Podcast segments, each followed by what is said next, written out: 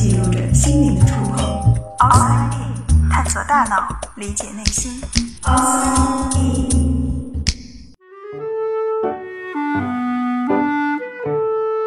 欢迎来到 Outside In，我是冰峰。作为一个人，你有没有思考过这样一个问题：我究竟是一个怎样的人，以及我为什么会成为这样的人？你可能会说，因为父母的管教，因为老师的培养，因为社会的约束，因为从小到大的经历，这些都会对我们产生影响。而这些影响其实都有一个共同点，它们都是环境因素。那么，有没有可能，我们之所以成为现在的自己，更多的是因为我们天生就是这样呢？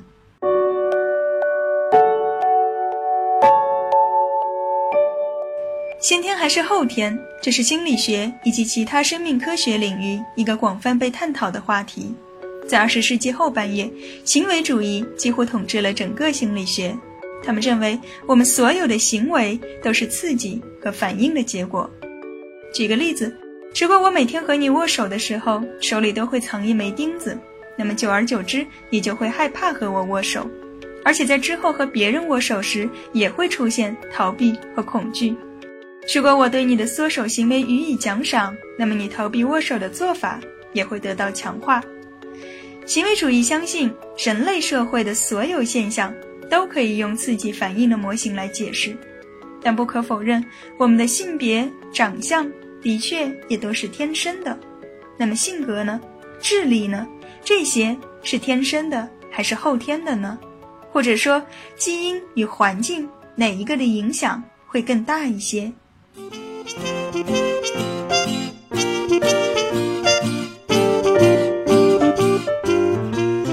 在一九七九年，美国明尼苏达大学就做了这样一项著名的研究。他们试图用一种科学的方法来测量基因对于一个人特质的形成所起到的作用。可是，要将遗传因素与环境因素区分开，这并不是一件容易的事情。你可能会很有幽默感，而这种幽默感。究竟是后天习得的，还是先天遗传的呢？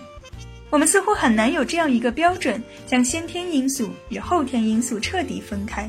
而研究者们想到的是利用同卵双胞胎。他们通过大量的走访，找到了五十六对从小就被分开抚养的同卵双胞胎。这些双胞胎来自八个国家，他们要参加为期一周的集中测试。测试时间将近五十个小时，内容涵盖了你可以想象得到的几乎所有维度，包括四种人格特质量表、三种能力倾向和职业兴趣问卷、两个智力测验。另外，被试者们还被要求填写一张关于家用物品的清单，以及他们对于养父母教养方式的感受，以此来评估他们的成长环境是否相似。最后，研究人员会将这些数据与那些共同成长的同卵双胞胎进行比较，而结果令人惊讶。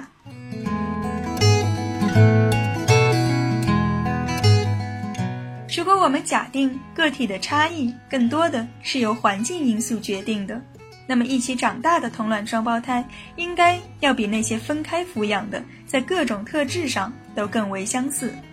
然而，事实并非如此。单单从数据上看，两者并没有显著的差别。比如说，在智力测试中，共同长大的双胞胎相似度在百分之八十三，分开抚养的也有百分之七十二。而在人格量表中，两者几乎没有任何的差别，相似度都在百分之四十九左右。环境似乎并没有在很大程度上影响到双胞胎的相似性。由此，研究人员在一九九零年得出了这样的结论：对于大多数的人类特质而言，他们的差异似乎都是由基因决定的。而对于行为主义那无所不能的刺激反应模型，研究负责人 Bochat 和 Lincoln 也提出了不同的解释。比如说，为什么有些人会具有更丰富的情感？或许并不是因为他们的父母更慈爱，在他们小的时候给予了更丰富的情感环境。而是这些孩子天生就更富有情感，因此他们会出于本能的对他人的爱给予更多的主动反馈，而这些反馈反过来强化了父母的行为。换句话说，也许并不是环境影响了人的特质，恰恰相反，是我们的遗传特质塑造了周围的环境。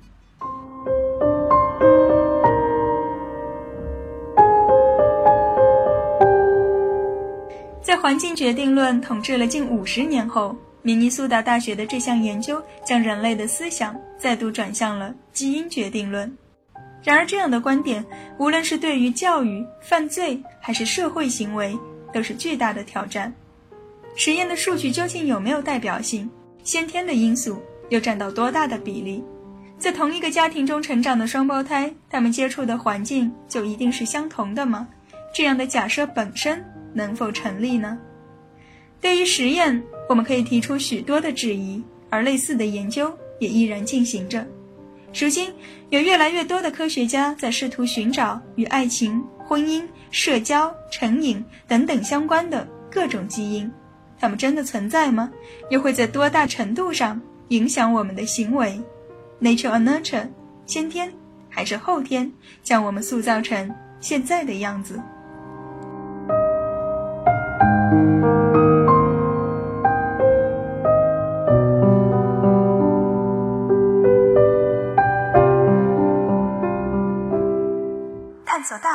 理解内心，outside in。